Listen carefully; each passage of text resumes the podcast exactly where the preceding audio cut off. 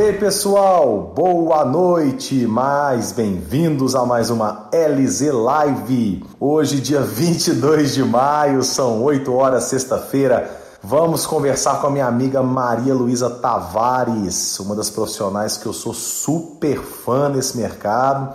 Ela já até entrou aí para conversar com a gente. Bem-vinda, Adriana Magalhães. Gente, as três pessoas que entraram hoje, todas maravilhosas.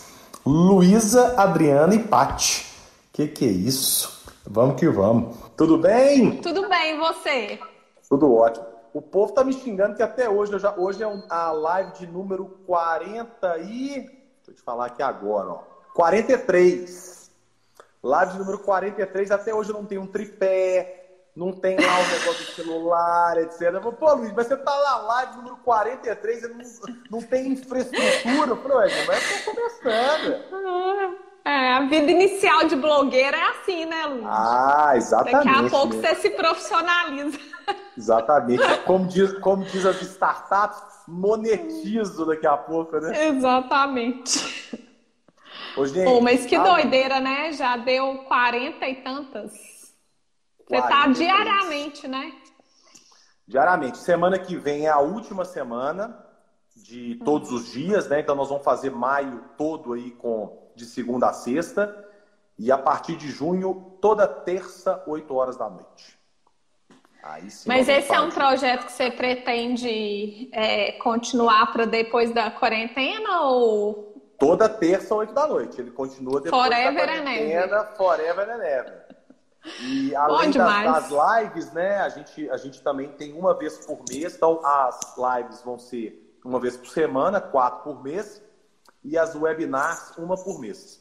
E aí nós uhum. vamos fazer no dia 4 de junho, quinta-feira, da, sem ser da próxima, da outra semana, é, nós vamos fazer um webinar sobre mercado de varejo. Olha, eu estou muito animado, porque um convidado que eu não imaginava que ia topar, topou e vai ser muito legal. Só estou aguardando as, as confirmações para a gente poder divulgar. Grande Fred Menta, lá da Milton Campos, aí sim. Obrigado, Fred, bem-vindo.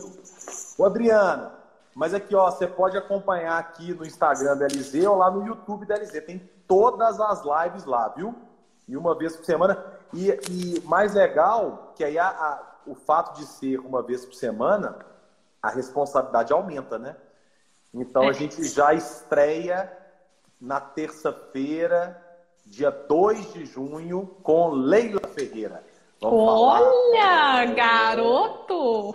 Vai ser muito legal. Estou bastante animado o papo com a Leila, tenho um carinho enorme por ela. E vamos. Isso mesmo, Adriana. Perdi algumas, então vou lá procurar. Procura lá no YouTube.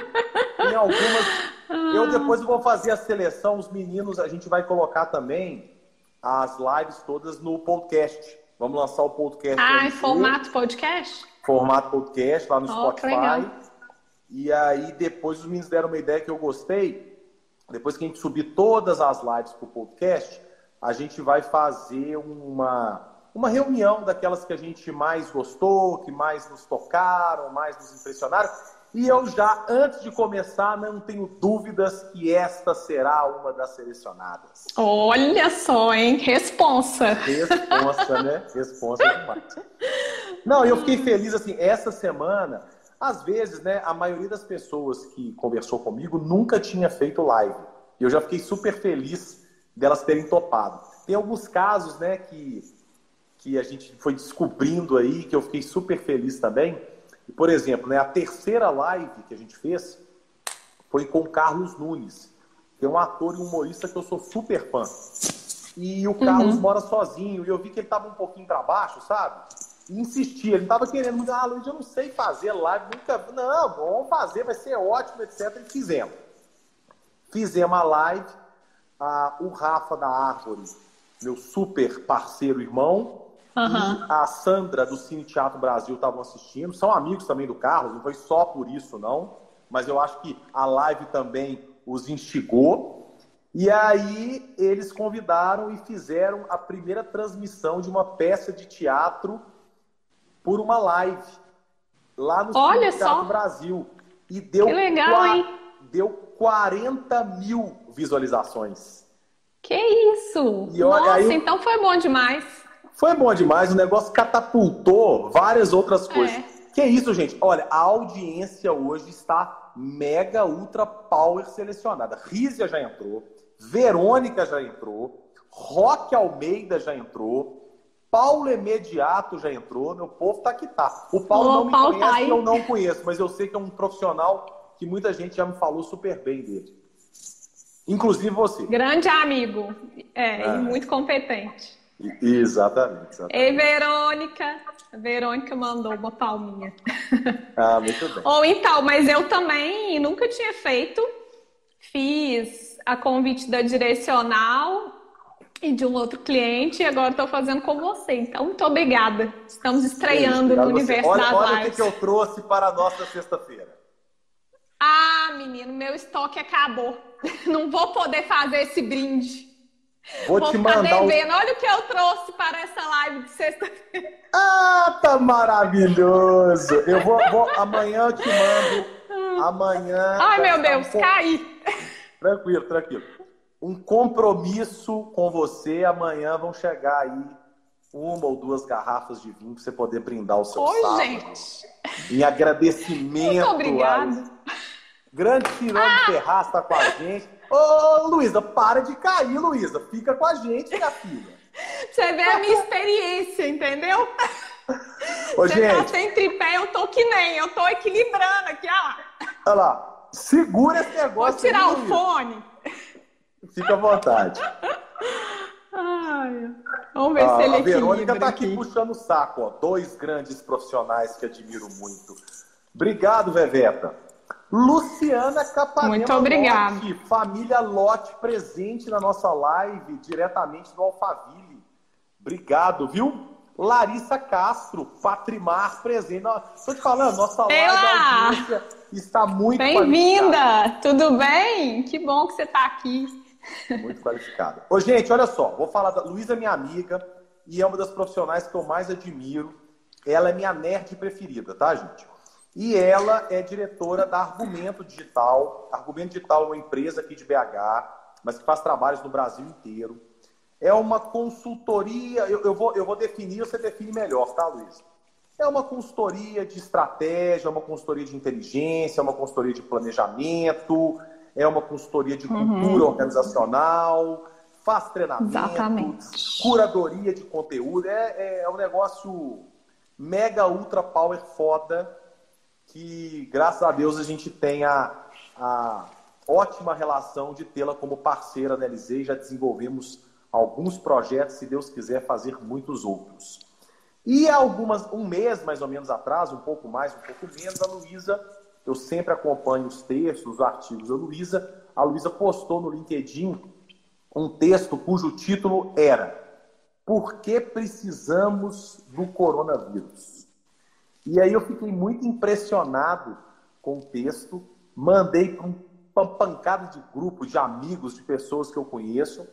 E, na verdade, a, a, o, o, texto, né, ele, o, o, título é muito provocativo e eu queria que você falasse sobre uhum. isso. Mas, na verdade, é uma reflexão sobre todo esse paradoxo que a gente está vivendo nesse momento, né, que a gente nunca imaginava viver. A, a Luísa não está hoje aqui como especialista em comportamento ou como consultora da Argumento. Ela está como minha amiga, como uma pessoa que eu admiro e que vai falar abertamente, a gente vai trocar um papo aqui, bater uma ideia sobre várias coisas que a gente já conversou nesses Exato. dias que a gente tem encontrado e que a gente vai trazer essa provocação, essa reflexão também para vocês. Fiquem à vontade de participar com perguntas e comentários. É uhum. essa live, assim que a gente termina, a gente compartilha aqui no IGTV e semana que vem a gente baixa, edita e coloca lá no YouTube da LZ. Só procurar no YouTube por LZMKT e Negócios. Fala, Luiz. Bom, então, Luiz, me apresentou super bem. E como é, eu não estou aqui, né, como postora, não é uma conversa de um lugar técnico, né? Mas a gente vai trocar ideias sobre esse assunto, que aliás, nesse momento, acho que ainda não temos especialistas sobre o tema. É, Pode ficar assim mesmo a minha apresentação, tá? tá Acima de tudo, eu sou uma curiosa e uma apaixonada, assim, por estudar comportamento, por ler sobre esse assunto, né? Então, eu acho até que a minha vontade de escrever um pouco sobre, sobre esse tema vem também daí, né? É, eu flerto bastante com as neurociências, até por uma questão profissional mesmo. E, e quando essa história toda começou, né? Então, como você falou, esse texto é lá do inicinho, assim. Acho que foi no, prim, na, no final da primeira semana de quarentena. Ah, então tem dois meses já. É, ele foi bem no início.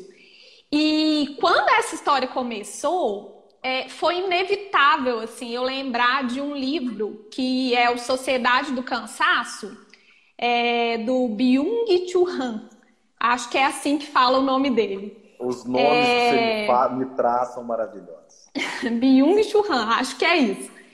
E ele começa o livro falando que cada época possui as suas enfermidades fundamentais. E aí, na hora que a gente entrou em quarentena, isso me veio, assim, tinha uns quatro, cinco meses que eu tinha lido o livro dele. E eu falei, gente, eu vou resgatar um pouco das ideias que ele traz para pensar um pouco e até para registrar um pouco do meu sentimento naquele momento, assim. Eu acho que aquele texto ele teve até esse papel também para capturar um pouco do meu sentimento no início desse processo e das coisas que eu estava pensando naquele momento, né?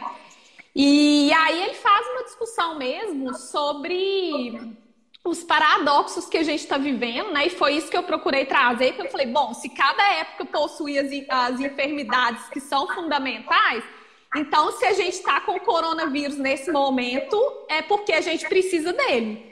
Por quê, né? O que, que a gente pode aprender com isso? É, e aí é bem legal porque ele começa o livro fazendo uma discussão sobre a superação do paradigma imunológico. Então ele fala que é, até a, a, metade mais ou menos do século XX a gente ficava muito preocupado em lutar contra patógenos mesmo, né? Que é o que a gente está fazendo agora. Então, isso foi um ponto. Falei, gente, no auge do desenvolvimento tecnológico, quando a gente está falando de inteligência artificial, a gente está falando de big data, a gente está lutando contra um vírus e a gente está trancado dentro de casa por causa de um vírus, né? Então, será que esse paradigma imunológico está tão superado assim? Né? Por que, que a gente está vivendo essa situação nesse momento, né? E aí ele traz uma série de ideias da sociedade que a gente construiu e que a gente vive nela, e que ele fala que é uma sociedade que está esgotada, né? que está cansada, por isso o nome Sociedade do Cansaço. Porque é uma sociedade que vive atrás de desempenho, né, que vive querendo estar é, adiantada, né, estar, é, se organizar para estar sempre um passo à frente. É, e que as doenças que a gente tem nesse momento, é, como essa sociedade que está esgotada, são as doenças do excesso. Né? Então, são as doenças psicológicas, são as doenças é, de quem tem que conviver com o excesso de estímulo. Né? Então, ansiedade, depressão, crise de pânico e uma série de, de outras coisas. Então, eu fiquei pensando nisso, falei, poxa vida, então esse paradigma imunológico acho que não está tão superado assim, mas ao mesmo tempo, quais que são as oportunidades que ele cria para a gente pensar na gente mesmo, né? Porque quer queira, quer não, estamos num movimento de reclusão e por mais que a gente esteja envolvido em novas atividades dentro desse processo, né? É, quem tem filho envolvido com homeschooling, quem é, as atividades domésticas, né? Isso gera é, uma demanda a mais, mas a gente também, com essa restrição do convívio social, que é tão parte da nossa constituição como seres humanos, a gente fica mais tempo com a gente mesmo, né? A gente está de claro. frente para as nossas escolhas nesse momento num nível diferente do que a gente geralmente tem com todas as distrações do mundo exterior, né? Então, você está de frente para as escolhas que você fez, assim, de estar sozinho ou não, de estar casado ou não, de ter filhos ou não, é, de, do tipo de trabalho que você escolheu e dos desafios que esse trabalho te traz nesse momento. Né? Então, são uma série de reflexões que a gente pode aproveitar sem querer romantizar também a pandemia, né? Que eu acho que isso é uma coisa bem importante a gente não cair nos extremos nesse momento, né? Não, não tentar glamorizar a pandemia. Obviamente, como tudo na vida, ela tem é, pontos de reflexão que a gente pode fazer, de crescimento que a gente pode fazer, mas a gente sabe também das, das durezas desse período que a gente está vivendo, né? Então, também não é a intenção transformar isso num enredo é, romântico, né? Digamos assim. Claro. Você fez essa reflexão baseando-se nesse, nesse livro que você havia lido, mas qual que é a sua opinião sobre isso tudo? Qual que é a reflexão que você fez nesse momento em relação à sua vida pessoal, sua vida profissional? O que que você o que que, né, o que que te impactou que você começa a sair disso tudo falando, é, isso aqui não era tão legal, isso aqui eu acho que eu vou acelerar, isso aqui eu quero mudar, o que que impactou em você? Uhum. Então, Luigi, eu já vinha num movimento interno de é, introjetar como parte da minha vida a lembrança de que o que existe é a impermanência. É porque eu acho que a gente vive numa tentativa de controlar demais as coisas, quando no final das contas a gente não tem controle nenhum, mas a gente cria a ilusão de que a gente tem. E eu sou uma pessoa extremamente ansiosa, eu já tive crise de pânico, inclusive. É, teve uma época da minha vida que eu precisei fazer um tratamento direcionado a isso. Assim. E o que, que é a ansiedade? A ansiedade é a doença das pessoas que vivem presas no futuro e a depressão é a doença das pessoas que vivem presas, presas no passado. É, então, assim, pessoalmente, para mim, eu acho que é, o corona é um reforço dessa impermanência e dessa. É, não vale a pena gastar tanta energia tentando controlar o que, na verdade, é incontrolável. É, assim, se a gente pensar, é, todos os planos que a gente fez é, e aí a gente não só no nível individual, né, mas assim, a gente está falando da economia global, dos mercados globais, das transações internacionais. Tudo que foi planejado simplesmente caiu por terra, e é isso.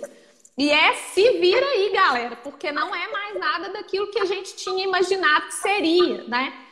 E claro que a gente nesse momento está vivendo isso numa escala hiperdimensionada, mas essa é uma constatação aplicável em todas as situações da vida, né? Então essa nossa ilusão de que a gente tem o controle, de que a gente pode fazer e acontecer e planejar e determinar, é só uma ilusão, né? Na verdade, a gente a única coisa que a gente tem é o tempo presente e a gente acaba vivendo o presente com uma qualidade bem menor do que poderia porque a gente está muito preocupado com esse excesso de planejamento e esse exercício de futurologia, né? Que é uma coisa que a gente está, inclusive, fazendo nesse momento, assim. Né? Ao invés da gente estar tá aterrado no presente, vivendo o presente com qualidade dentro do que essa situação nos permite, a gente continua preso no futuro, num exercício de, futuro, de futurologia quando a gente não tem a menor noção do que vai acontecer, assim. Então é um esforço em vão também, né? Então, para mim, pessoalmente, é, esse, essa é a principal reflexão, assim, sabe? Legal, legal mesmo. Você falou sobre essa questão do exercício da futurologia, né? E mais cedo, é, você também comentou sobre essa questão da, do, do surgimento de alguns especialistas não só em coronavírus, mas para discutir temas que não, não tem consolidação, não tem ciência, não tem comprovação. O que você tem visto disso tudo? É, então, assim, para variar, né?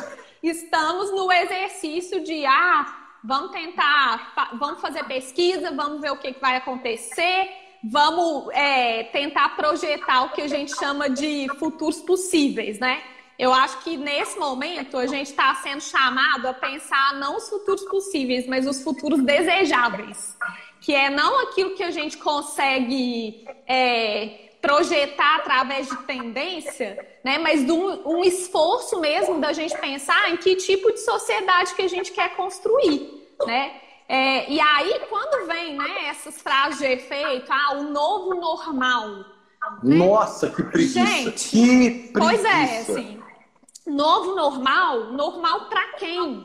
Né? O, quais que são os parâmetros que estão sendo aplicados e que foram aplicados até então para a gente definir certo ou errado, o que é ou não é, parâmetro. Né? Eu vi uma entrevista do Leandro Carnal semana passada, e ele falando, né, o filósofo, que nesse momento é, as, as diferenças, as desigualdades, elas estão ainda mais marcadas né? Porque se tem gente que está sofrendo de tédio, tem gente que está sofrendo de fome, né? Então, quando a gente fala de novo normal, quais são os parâmetros? Né? Eu até entendo, né? Porque assim, o nosso cérebro, é, buscando aí um pouquinho das neurociências, ele trabalha tentando é, buscar parâmetros comparativos. Né? Então, a gente lê a realidade a partir de memórias que a gente tem e de é, parâmetros que a gente identifica.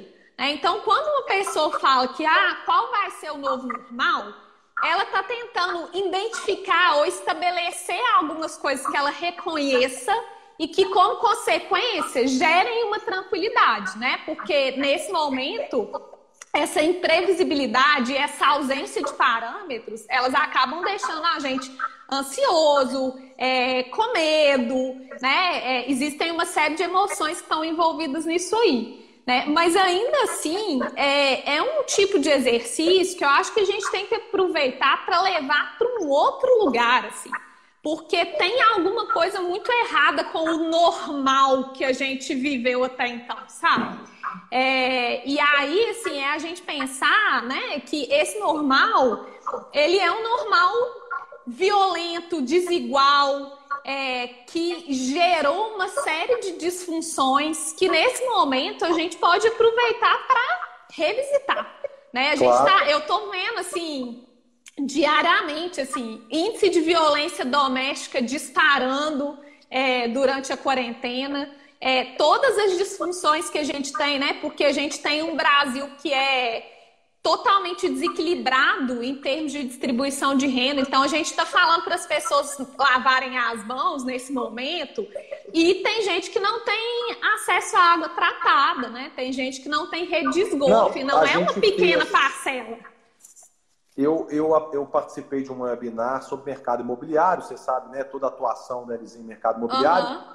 E aí a galera, ah, não, porque o novo normal. Eu falei, gente, novo normal no mercado imobiliário tem 60 milhões de brasileiros que moram em condições inadequadas. Já não é normal. Né? Assim, Exatamente. Essa discussão é muito doida. Aqui, ó, a parte está falando aqui né, do aumento de índice de abuso de menor.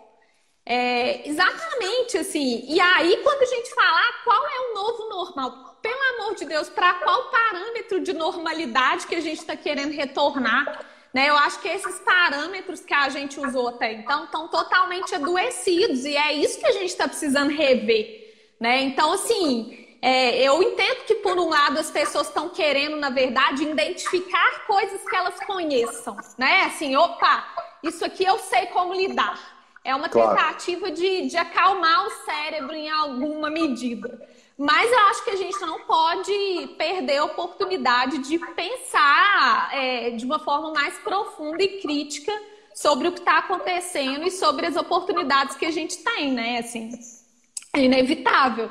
O Ailton Krenak, né, o líder indígena, escritor, ele tem um livro bem legal, é um livro curtinho, chama Ideias para Adiar o Fim do Mundo, é, que eu vi até muita gente referenciando agora na, na quarentena ele falou, né, que assim, na leitura dele, dos povos que têm uma visão mais holística sobre a Terra, né, que abordam uma visão sobre Gaia como um organismo único, é, de que todos os seres estão interligados, e aí a gente está falando não de misticismo, mas até de física quântica, né? A física quântica adota a mesma perspectiva ele fala que a pandemia é um pedido desesperado da Terra de silêncio.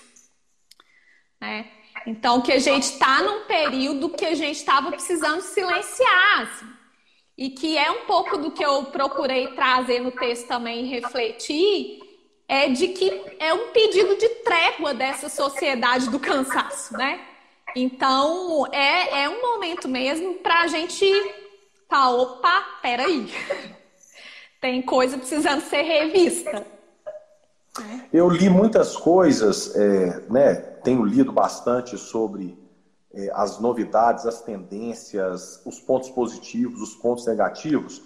E eu estava lendo no UOL um, um economista fazendo um raio-x sobre o que ele considerou os segmentos vencedores, entre aspas, e os segmentos perdedores, entre aspas, né? Hum. É, e aí ele falou, é, vencedores, habitação, saneamento, saúde, educação, e perdedores, varejo, é, é turismo, é, turismo de negócios. Como que você tem visto isso? Então, Luigi, eu acho que nesse momento, eu assim, eu até entendo qual que é o indicador que está sendo usado para falar em vencedores e perdedores. Né? Mas eu acho que na situação que a gente está, é, eu me pergunto se há vencedores, assim. Né? Eu acho que tem alguns mercados que de fato se aqueceram e que não estão tendo problemas comerciais, que não estão tendo questões relacionadas ao funil de venda nesse momento. Mas como sociedade, eu acho que a gente precisa pensar nas interseções, né? Porque na verdade os mercados eles funcionam uns em relação aos outros, né? Não é de uma forma isolada, né? Então, quando a gente aumenta é, confiança de mercado, por exemplo, a gente sabe do movimento que isso gera, né? A confiabilidade de um mercado, é, como é que isso faz toda uma engrenagem funcionar. E eu acredito que tem um aspecto que precisa ser inserido nessa equação também, que é o aspecto humano, né? Então, assim, e que na, na minha visão, neste momento, é o principal aspecto que precisa entrar nessa conversa, né? Então, será que com as dores que a gente tem nesse momento, né, e que a gente está vendo que as pessoas que mais estão morrendo são as pessoas negras na periferia, que existe uma diferença drástica é, no, no desempenho da doença, digamos assim, né, na letalidade da doença, em função de questões sociais prévias. É, será que é possível pensar que nesse momento a gente tem vencedores? Tem alguém vencendo nesse esse jogo, sabe? Então eu acho que é até um pouco agressivo, assim. É, e, e, que eu acho que a gente precisa dar um passo para trás para a gente pensar mesmo que, qual é o tipo de ganho que a gente está buscando. É um ganho só de balança comercial? É, são os indicadores econômicos tradicionais que a gente está buscando nesse momento? Ou tem outras forças precisando ser equalizadas para que a gente possa falar de ganho? Né? Para que a gente possa trazer uma visão de ganho mais horizontal e que é até interessante porque é o que está sendo proposto nos modelos de negociação hoje, né? Assim, Harvard trabalha com esse modelo, que é o modelo ganha, ganha, ganha. Então, assim, tem que ganhar a empresa? Tem, mas tem que ganhar o cliente, tem que ganhar os parceiros, tem que ganhar a sociedade, né? Então, é a interseção. Se tem um ganhando, porque a gente só está olhando qual que é o desempenho comercial, né? Se, se a conta, se a planilha fechou no vermelho ou no verde, eu acho que falta uma visão sistêmica, falta uma visão mais holística de que a gente precisa se reorganizar para que mais lados dessa história possam de fato ganhar, né? Então, eu acho estranho que nesse momento a gente esteja identificando vencedores e perdedores, porque eu acho que está todo mundo perdendo. Como sociedade, a gente está perdendo. Concordo demais com você. Ao mesmo tempo, toda crise, né, a velha frase, toda crise gera oportunidades. O que, que você vê de aspectos, eu não diria positivos, mas aspectos que é, estão ocorrendo nesse momento e que aceleraram é, é, inovações, aceleraram tendências, mudaram comportamentos, mudaram relacionamentos. O que, que você acha que pode, é claro, é muito pouco tempo para a gente afirmar algo que vai permanecer. Mas o que uhum. nesse momento você tem observado e que, e que é algo que você acha interessante sobre algum aspecto? É, então, o Edgar Morin, ele fala que a gente precisa é, restaurar a racionalidade em oposição à racionalização que a gente está presa nos últimos anos, né? Que é esse excesso de tecnicismo, da gente achar que a tecnologia é que vai resolver as nossas questões. É, vários filósofos trabalham um pouco isso, Nietzsche fala disso, Foucault fala disso que é a necessidade da gente se reconectar à nossa capacidade humana, à nossa humanidade. Né? A gente até conversou um pouco sobre isso no contexto de negócio, e no SXSW do ano passado isso já veio muito sinalizado, que a gente vai deixar de discutir os negócios numa perspectiva B2B, B2C ou B2G, é, B2G e começar a pensar em human to human, né? Que independente de qualquer coisa, todo negócio é de pessoas para pessoas. E é basicamente em cima desse entendimento que a gente tem que trabalhar. Então, eu acho que nesse momento existe um esforço de levar mais uma vez a coisa para o lado da tecnologia. Ah, a gente está acelerando o processo de digitalização das empresas. Sim, estamos. Né? Assim, alguma, alguns projetos que estavam é, empacados há bastante tempo, é, alguns processos até de burocráticos mesmo, envolvendo assinatura de contrato, envolvendo a inserção da tecnologia em vários pontos, assim como aceleradores do processo de venda, isso foi resolvido assim, né? É, uma série de, de reuniões e até de otimização mesmo de pauta, de discussão, de encontros, de deslocamentos. A gente está vendo que é possível solucionar as coisas através de outras perspectivas. E aí tem um lado disso que eu acho bem interessante, que é a necessidade da gente reforçar os laços de confiança como elementos fundamentais para as relações pessoais e profissionais. Né? Porque a, a, uma das maiores resistências para o home office que eu presenciei, assim, em termos de discussão, era, ah, mas como é que eu vou saber se a pessoa está de fato trabalhando? Então, assim, é a lógica do horas bunda, né? Porque a pessoa pode estar lá com a bunda sentada dentro da empresa e não estar trabalhando. Ela pode estar pensando em tudo, menos naquilo que ela tem que fazer. Mas a hora bunda está lá, tá a bunda sentada na cadeira. E a gente sabe que isso não, faz, faz cada vez menos sentido para o tipo de relação que a gente precisa construir profissionalmente, né?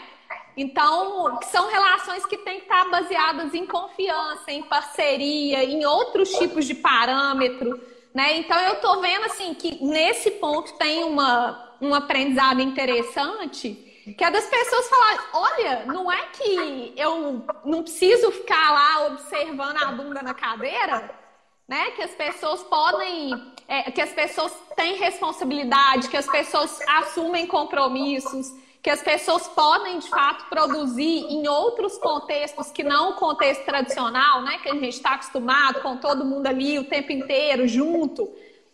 Então tem esse aspecto. E as pessoas estão né? produzindo muito mais, né, Luísa? Então, claro isso é um cuidado. Um efeito, tem um efeito de transição, né? De você estar tá na hora bunda, ir para casa e ter que produzir muita coisa. Mas não sei se permaneceria muito isso no longo prazo. Mas nesse momento, todo mundo que eu tenho conversado, a, a, a sensação de trabalhar e produzir mais. É, assim, teve, tem um complicador aí, né, Luiz, que o home office, ele é um processo de trabalho que precisa ser aprendido, né? Ele não é só sobre o lugar em que você trabalha, né? Então, às vezes tem uma simplificação, assim. E como o processo de transição foi muito brusco, as pessoas simplesmente foram para casa.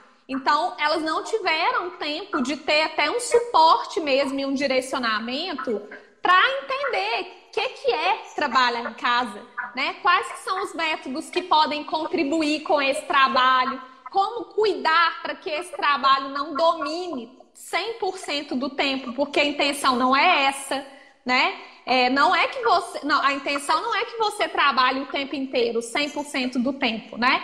E, e o home office pode ser muito saudável, eu te falo isso porque eu trabalho há 10 anos em home office, então, para mim, né, eu estou muito familiarizada. É, mas também exige um processo de, de aprendizado que a gente acabou, a gente como sociedade acabou não tendo nesse momento, né? E como a gente está tendo que aprender muitas coisas ao mesmo tempo, esse primeiro momento ele tende ao desequilíbrio mesmo, né? Então, assim, nossa, eu estou trabalhando muito mais, eu não consigo desligar, não consigo separar a vida pessoal de profissional, o que também não é saudável, né? Eu acho que uma das coisas que a gente está tendo a oportunidade de revisitar é que essa coisa do ah, eu sou workaholic, eu trabalho, trabalho, trabalho, que foi muito é, elogiada é, na última década, digamos assim, é um modelo que precisa de revisão, gente. Não é legal ser workaholic. Né? O legal é. é o equilíbrio. O legal é a gente conseguir inserir o trabalho como um componente, mas não como o único componente da nossa, da nossa vida, né? Então, a gente ir quebrando um pouco dessas falácias também, né? De que a gente tem, nossa, é muito bom, eu trabalho é, 20 horas por dia. Não, isso não é legal. Se você está trabalhando 20 horas por dia, você está negligenciando outros aspectos do seu bem-estar e da sua saúde emocional, psicológica, física, que precisam estar atendidos para que você, no, no, médio e longo prazo, se preserve. Né? Então, acho claro. que a discussão do autocuidado precisa ser muito inserida nesse momento também. Eu falei isso em uma das lives é, que eu fiz, né? Hoje, gente, live de número 43 com Luísa. E numa das lives eu falei, eu, eu sou de uma geração, e você também, né? Nós somos praticamente contemporâneos, que é, o, o, o trabalho e o workaholic, o trabalhar muito, é um valor né? Assim, é uma, é. As pessoas valorizam isso. Nossa, sair 11 horas da noite do escritório. Uhul! É. E aí você vai amadurecendo e vai vendo que isso é doença. E que você está trabalhando errado. Né? Que você não está produzindo, ou que você não está delegando. Né? Eu fui é. assim durante uns 10 anos. E aí fui amadurecendo e entendendo que estava errado. E aí o legal do home office, como a gente está vivendo, é porque o home office que acontecia, você está há 10 anos no home office, mas tinha uma polidez no home office, né? Era um ambiente quase hospitalar, né? Você não podia ter barulho, você não podia ter interferência. E hoje, entra menino, entra cachorro, entra barulho. E ok, é isso aí. É, que isso é um ponto que eu acho muito legal. É, tipo assim, é isso aí, humaniza, né, Luigi? Exatamente. Eu, outro dia eu fui caminhar aqui perto, estava precisando caminhar, fui caminhar 10 horas da manhã. E aí um cliente me ligou.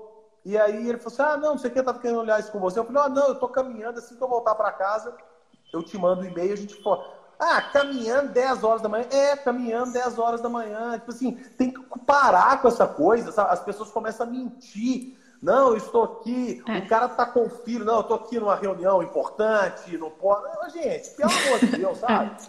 Mas é porque é a lógica do horas bunda, né? É, é assim. Ah, você tem que trabalhar de tal hora a tal hora. Não, você tem que trabalhar no período que você produz melhor, que está que tá mais harmonizado com as suas outras demandas né? Assim, porque no final das contas pode ser que priorizando um espaço temporal onde você se sinta mais pronto para aquele trabalho, você consiga realizar aquilo ali em um terço, em um quarto do tempo que você realizaria se você estivesse forçando uma barra para produzir no horário convencional, porque alguém acha que você tem que 10 horas da manhã você não pode fazer caminhada, entendeu? É. Não tem oh, lógica, vamos, né? A Adriana está participando aqui. Não, é, exatamente. A Adriana Magalhães está aqui. Ó. Acredita que. Você até já falou um pouco sobre isso, mas eu queria reforçar com a pergunta dela. Ah. Acredita que o momento Covid tem mesmo um viés místico? Ou que nós, que estávamos precisando de mais silêncio e valorizar o presente, estamos romantizando o problema? Bom, é difícil, né? Assim, é, eu acho que essa questão da romantização, a gente tem que ter um cuidado com ela. É, sim, porque ela é um risco, principalmente para a gente que vive em terrenos muito privilegiados, né? Tem, tem o risco da gente achar que a nossa quarentena é a quarentena do mundo, e não é. Né? Estamos atravessando a mesma tempestade, mas nós estamos em barcos muito diferentes. Eu adorei essa, essa parábola, esse, esse, essa metáfora, né? É, nós não estamos no mesmo barco. E é importante que a gente reconheça isso. Né? Mas ao mesmo tempo, eu até vi uma entrevista da Jujute, aquela, é, aquela youtuber. Eu Sim. gosto bastante é, do conteúdo dela. E ela chamou atenção para um ponto assim. Ela falou: olha, é, tem muita gente é, que está vivendo um processo de, de reflexão, de reconexão com aspectos da vida que estavam um pouco embaçados com a quantidade de agenda e de distrações externas. É, que são pessoas que estão descobrindo que podem trabalhar de outras formas, em outros formatos, e que estão se sentindo bem só que elas também estão se sentindo culpadas de falar tão bem nesse momento. Né? Demais. E aí a gente entra numa outra neura que a gente tem, que é do excesso de culpa e de carga que a gente tem que pôr em tudo, né? Assim, em todos os momentos parece que tem sempre alguma coisa que a gente está em dívida, né? Então, é claro, né? E é, tem bastante gente falando sobre isso, assim que não estar bem 100% do tempo também é um sinal de saúde mental, né? Porque, assim, ver o que está acontecendo abala a gente. É afeto, né? Se a gente pensar na palavra afeto, é se deixar afetar. Então, para que eu crie vínculo, eu tenho que me deixar afetar, eu tenho que ser afetado, porque senão eu sou um psicopata, né? Se eu tô vendo tudo isso que está acontecendo e eu não me afeto com nada, também tem alguma coisa errada. Então, talvez eu não esteja tão saudável assim. Mas eu também não tenho que transformar é, isso numa experiência 100% negativa, né? É, e aí eu posso também aproveitar para aprender, para me desenvolver, para refletir, para fazer coisas de novos jeitos, é, sem culpa. E aí tem uma coisa que é bem legal da gente pensar e que entra um pouco né, no terreno dessa, dessa pergunta, que é o nosso, o nosso sistema, é, o nosso corpo, a nossa natureza, ela está desenhada para viver em relação. Né? O nosso cérebro, ele tem, ele está desenhado para aprender a partir da interação social a gente tem uma área no cérebro que é composta por neurônios espelho. Eles estão aqui para que a gente consiga empatizar com as pessoas, né?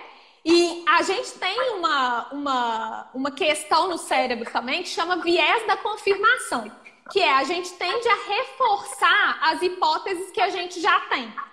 Então, quanto mais pensamento negativo a gente tiver nesse momento, mais pensamentos negativos a gente vai ter, em função do viés da confirmação.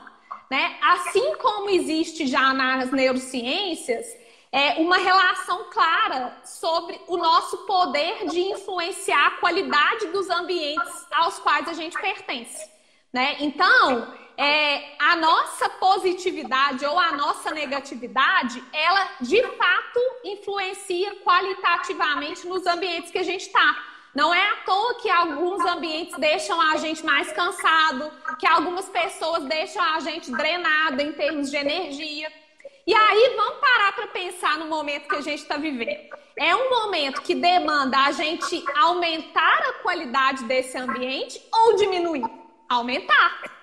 Claro. Né? Então, a positividade, o nosso engajamento em relação a coisas boas, a conseguir se manter positivo, ele tem um papel nesse momento que não é só individual, do bem-estar individual.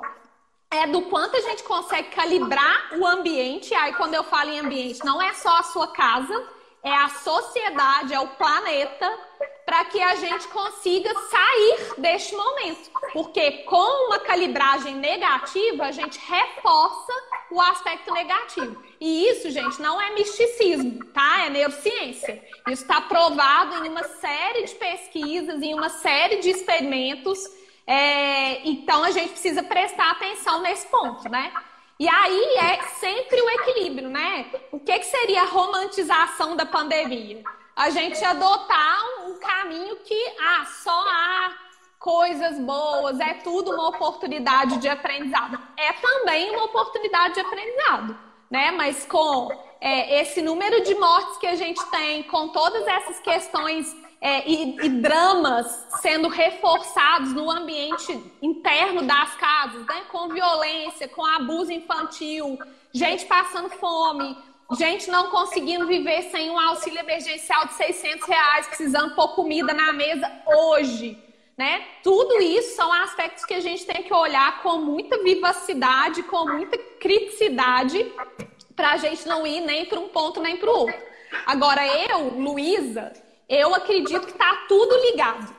É, eu acredito piamente na teoria de Gaia, né? Eu fiz o Gaia Education, sou formada pelo Gaia Education, e eu acho que todas as energias estão conectadas. Então, eu concordo com a, a perspectiva do Ailton e de outros é, povos, né? Que não são tão presos na, na concepção é, ocidental de sociedade, de que a gente precisava desse break, assim que a Terra está de fato pedindo silêncio, que a gente precisa de fato olhar para unidade de ser planeta Terra. Né? Sem o ser humano se achando a última bolacha do pacote, achando que é, tudo tem que girar em função da gente, das nossas escolhas, porque nós somos um elemento tão importante como todos os outros que fazem parte da natureza, né? Essa é a minha perspectiva pessoal. Vocês devem estar Muito... ouvindo uma confusão, são os cachorros participando da live aqui, viu, gente? Ah, Eles resolveram filha. fazer um cabo de guerra aqui. Normal, normal. É, a gente, a gente entrevistou o, o historiador em 21 de, de abril, nós, dia de Tiradentes, nós entrevistamos um historiador, o Luiz Carlos Vilauta, que eu fiquei fã dele, historiador da UFMG, estudioso ah. de Tiradentes. E ele tem não sei quantos gatos. E ele falou assim, ó, mas como que é a live? É mais. Eu falei, não, Vila, fica tranquilo, à vontade, é, é um bate-papo. Ah, mas eu vou prender meus gatos. Eu falei, não, não precisa prender os gatos, não, deixa os gatos aparecerem. Ele falou, não, mas tem um gato aqui que ele, na hora que ele vê televisão, celular, qualquer coisa, ele vai passar na frente. Eu falei, não tem problema. E no meio Pode da live tá lá o gato passando na frente da live. Hoje, eu não sei como é que não subiram aqui ainda. Olha quem entrou na nossa live. Aliás, tem visto e participado de várias lives nossas, que é Tia Dulce. Uma figura importantíssima da televisão, da comunicação mineira. Ô, Tia Dulce, eu quero fazer uma live com a senhora. Por favor, mande inbox os seus contatos. Eu quero fazer uma live com a Tia Dulce. Você está me ouvindo bem, ô, ô, ô Luísa? A parte está falando que meu áudio está abafado? Pois é, para mim não. Para mim tá ótimo. Estou ah, te ouvindo super bem. Então, ótimo. Olha só, nós já estamos há 50 minutos conversando. Temos apenas... Oh, papo rende, hein, Luiz? Tá... Ih, olha que a gente não falou, a gente não falou nem metade das coisas que a gente tinha pensado em falar. Tem mais 10 minutos aí, mas tem muita coisa para conversar. É, a parte aqui, a tia Dulce do comando, rapadura e, pitu, e, pitutinha, e pituchinha. Isso mesmo. Que isso, empate. É, é, mostrando a idade empate. Que coisa, gente. Que coisa maravilhosa. Ai, ai. A gente falou um pouquinho é, dessa questão do novo normal. Né? E eu queria. E algumas pessoas estão nesse, nesse quesito assim. Algumas estão falando de novo normal, algumas falam assim: vai passar, é, tudo ficará bem. Você acha que isso é uma. Essas frases de impacto, essas frases de efeito são são autoafirmações para a gente tentar passar melhor por esse momento? O que, que você vê disso tudo? Sim, são recursos discursivos, né? Num momento em que a gente está muito fragilizado, porque a gente está lutando contra um inimigo que é invisível. Né? É diferente, por exemplo, quando a gente mora num país que tem terremoto, tufão, que a gente está conseguindo, que a gente consegue tangibilizar. É, a gente não sabe quanto tempo vai durar. A gente está isolado sendo seres sociais e que precisam dessas relações. Então, existem uma série de fatores aí que fragilizam muito a, o nosso estado emocional nesse momento.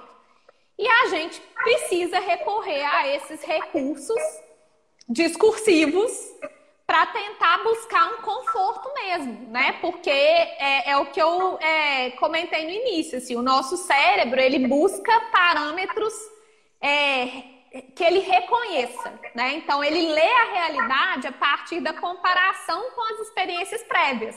Só que nesse momento a gente não tem experiência prévia sobre isso. Então a gente está como se a gente tivesse a deriva. Né? A gente está em suspensão perante tudo que está acontecendo. E aí, é, o discurso é, publicitário vai né, tentar se aproveitar disso em alguma medida. Tem toda essa questão do ah, vai passar. Vai, vai passar por uma questão lógica.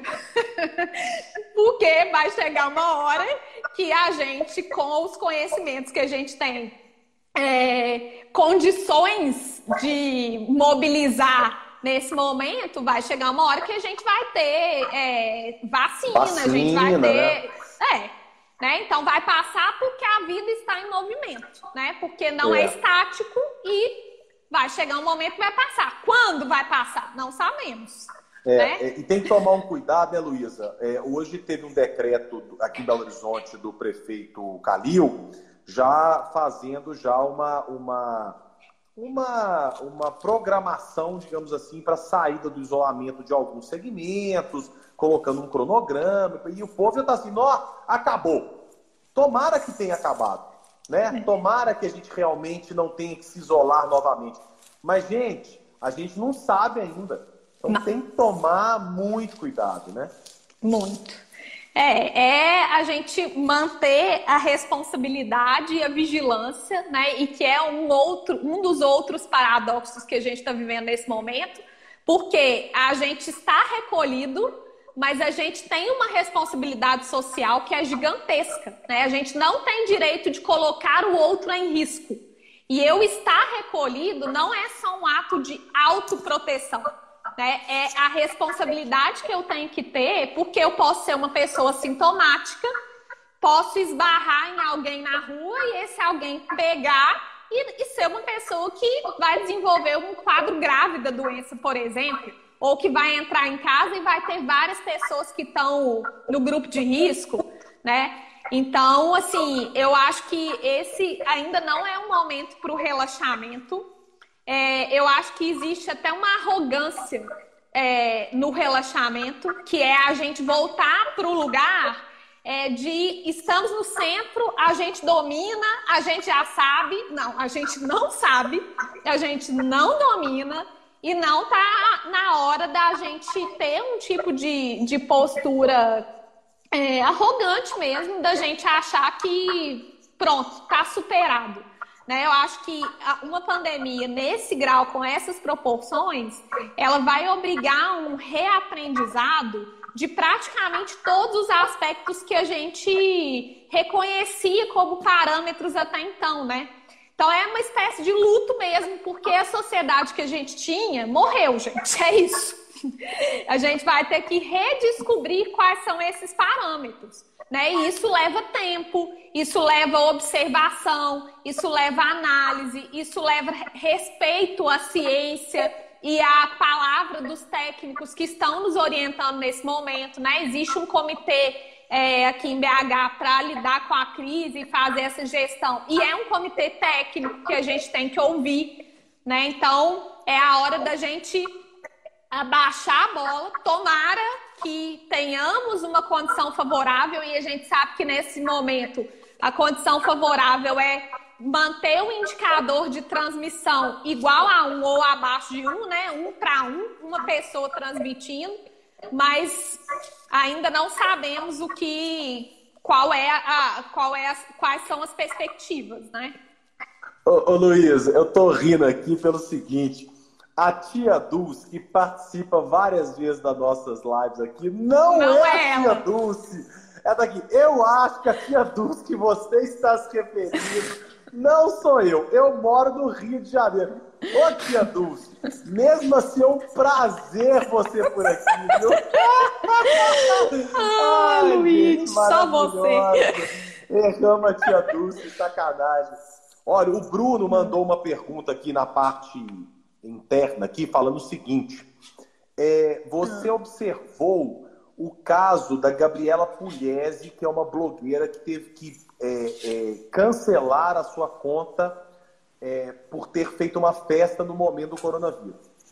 Você uhum. acha que essa polarização que ela teve que né, é, é, cancelar a conta dela se dá pelo momento ou em qualquer outro momento ela provavelmente teria problemas com a, com a atitude dela? Então, nesse momento eu acho que tá tudo mais sensível e é como se existisse uma lente de aumento no comportamento das pessoas que são hubs sociais e que são referências e influências para a sociedade nesse momento, né? E isso reforça, por ser um momento tão sensível, reforça a responsabilidade que as pessoas têm que ter mesmo porque não é um momento. Assim, eu, eu sempre acredito que o discurso é um ato de extrema responsabilidade. Né? E eu acho que isso é uma coisa que a gente precisa discutir muito, porque a gente está num momento, como sociedade, em que todo mundo acha que pode falar sobre tudo, que tem que ter opinião sobre tudo, né? sem se aprofundar, sem procurar entender o que de fato são as coisas né? E sem ter a dimensão da responsabilidade que é o ato de fala, né? E então, assim, eu acho que quando a gente é uma pessoa pública, como o caso da, da Gabriela, né? Essa responsabilidade ela está elevada assim à quinta potência, né? E, ao mesmo tempo, nesse momento, né, uma pessoa que é capaz de dar uma festa e nessa festa falar o tipo de coisa que ela disse, né? Foda-se a vida. Ah. Acho que isso revela bastante sobre quem ela é, né? E aí entra numa outra discussão que é a, a fusão ou o aspecto é, espiritual das marcas, né? Isso é bastante discutido. O Kotler discute um pouco isso. O conceito de marketing 4.0 traz muito isso, que é a gente pensar que as marcas elas têm uma, uma dimensão subjetiva é, e espiritual de qual é a sua responsabilidade no mundo do qual você faz parte.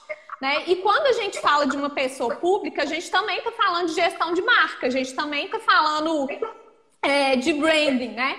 E eu acho que a gente vive um momento em que não tem mais espaço para fabricar uma realidade, assim.